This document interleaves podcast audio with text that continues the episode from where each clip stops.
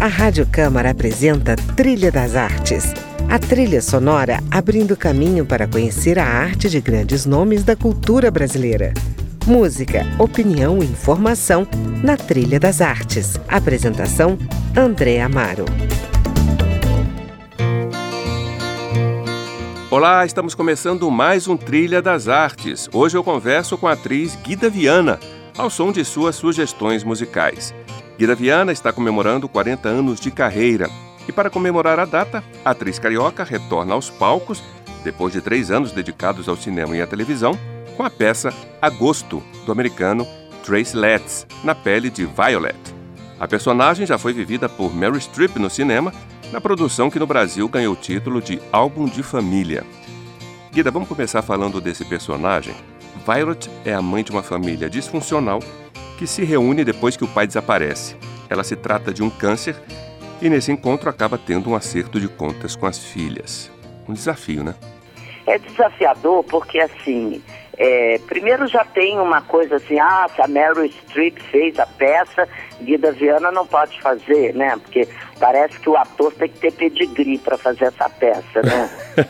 pedigree do sucesso. Agora, antes de ser um filme, era apenas um texto teatral, uhum. né? O, o, teatro é que virou roteiro, uhum. o texto teatral é que virou roteiro. Então era apenas um texto teatral. E texto teatral qualquer ator pode pegar e fazer. Uhum. Senão a gente não teria tantos Hamlets a vida inteira, em tantos lugares diferentes, e em tantas gerações diferentes, né? Exato. É, então isso é uma bobagem.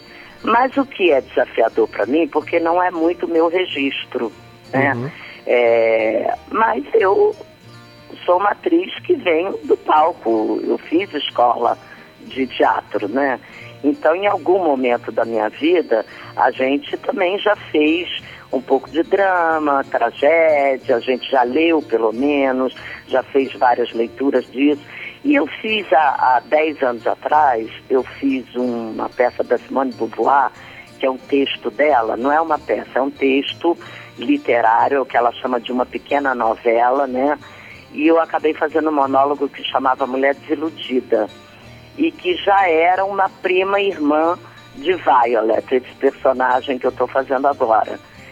E então também já tinha resvalado por ali, por esse caminho do drama, mas é uma coisa que também ele chama é, de é, dark comedy, uma comédia dramática né? Uhum. É, escura, né? Digamos. Isso. É, porque ele pode ser um drama cômico também, porque em algumas, algumas passagens é, tem um pouco de comédia.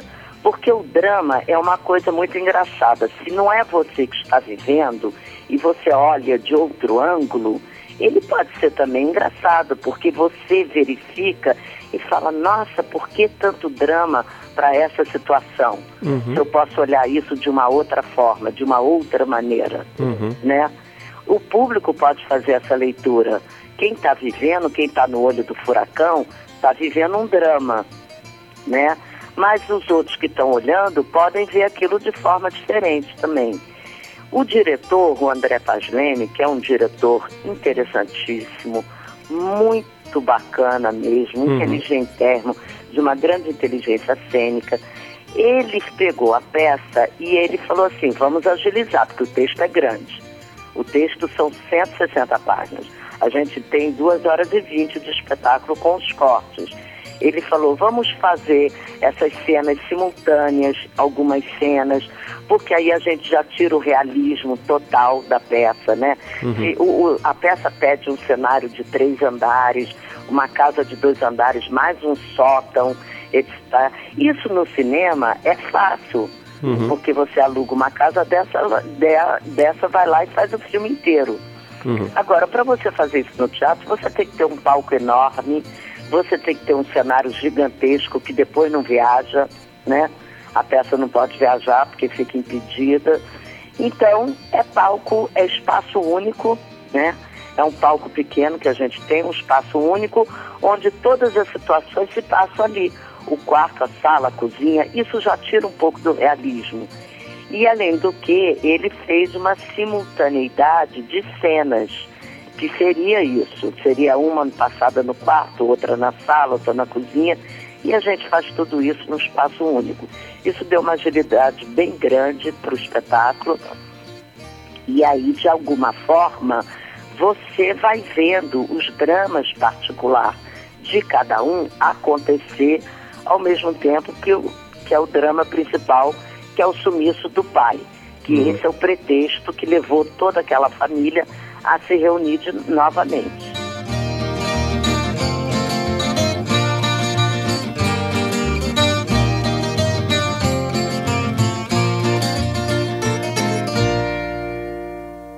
Que legal. Guida, a gente começou o programa com Blowing the Wind, que encabeça a sua lista musical. Podemos seguir com o quê? Beatles? Beatles, eu acho que é qualquer música. Eu pensei muito de botar Help, logo, que aquele, aquele long play com a capa branca, eu escutei aquilo até furar, eu acho, quando saiu, uhum. né? Mas aí Hey Jude é uma música suave, é uma música gostosa uhum. e tal. Eu falei, vou botar essa. Hey Jude, don't make it bad.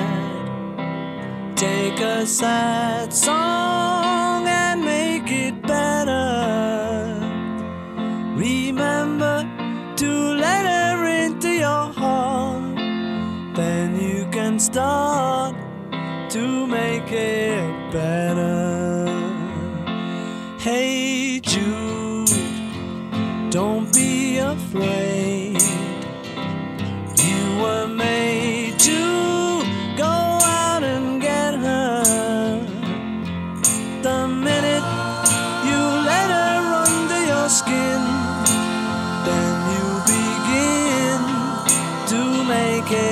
better. And anytime you feel the pain, hey Jude, refrain. Don't carry the world your shoulders. For well, you know that it's a fool.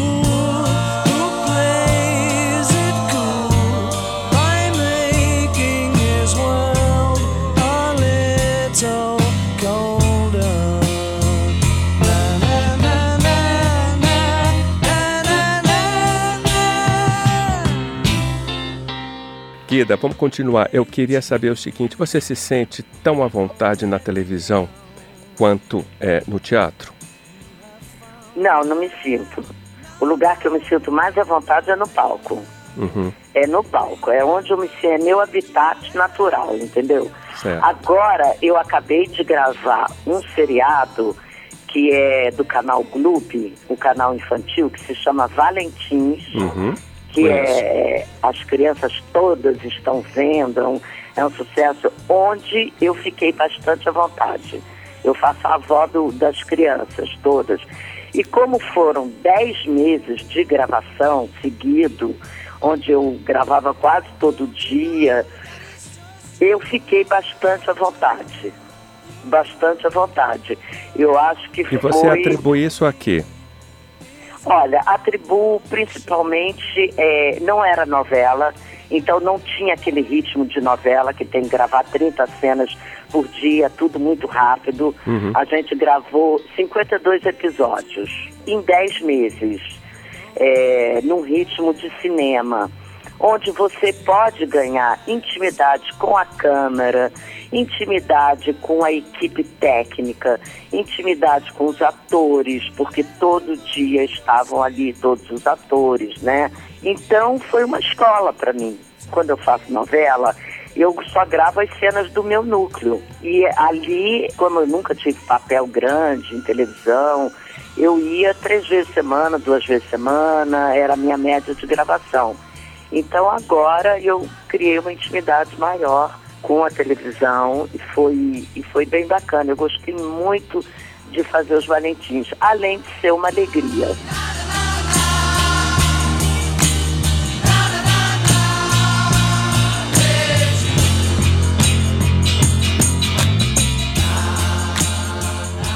Bom, vamos terminar esse primeiro bloco com Leonard Cohen, Dance Me to the End of Love é, é, é um, um, cantor, poeta, que eu escutei muito, porque eu ganhei, eu ganhei um, um disco dele, naquela época disco, é, falava disco, né? É, ainda nos anos 70, olha que engraçado, é, que na época eu ouvi um pouco, ele tinha feito um concerto na ilha de Wright, eu acho. Uhum. É, eu ganhei, escutei tá, e fui redescobrir ele mais tarde. Uhum. Passou coisa. E aí eu passei a ouvir muito ele. Uhum. Eu, tenho, eu tenho um CD dele que é duplo, que é o essencial de Leonard Cohen, que toda viagem que eu faço, que eu vou assim passar uns dias fora para descansar, é aqui por perto mesmo, tá, gente? Uhum. Não é Nova York, Paris, Roma, não é nada disso, é aqui por perto.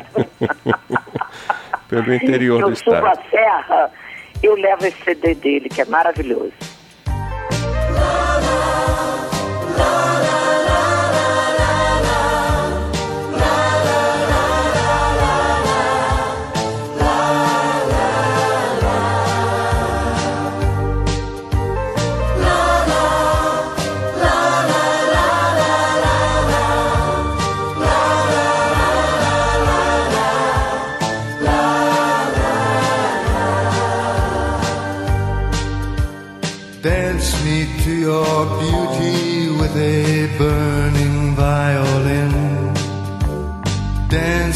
Through the panic till I'm gathered safely in.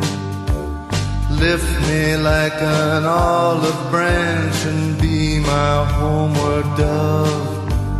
Dance me to the end of love. Dance me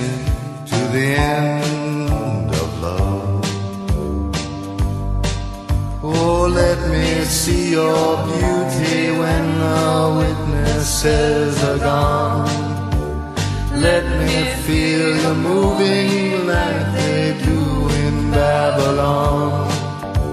Show me slowly what I only know the limits of. Oh, dance me to the end of love. Dance the end.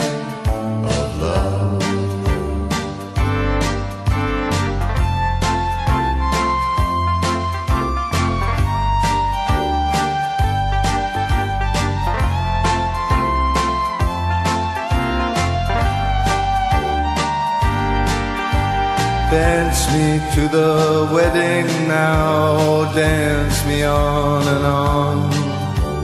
Dance me very tenderly and dance me very long. We're both of us beneath our love, we're both of us above. Dance me to the end of love. Dance me to the end of love. Você está ouvindo Trilha das Artes. Hoje eu converso com a atriz carioca Guida Viana. Eu vou dar um breve intervalo e na volta ela nos fala dos seus 40 anos de atuação e o sentido de teatro na sua vida.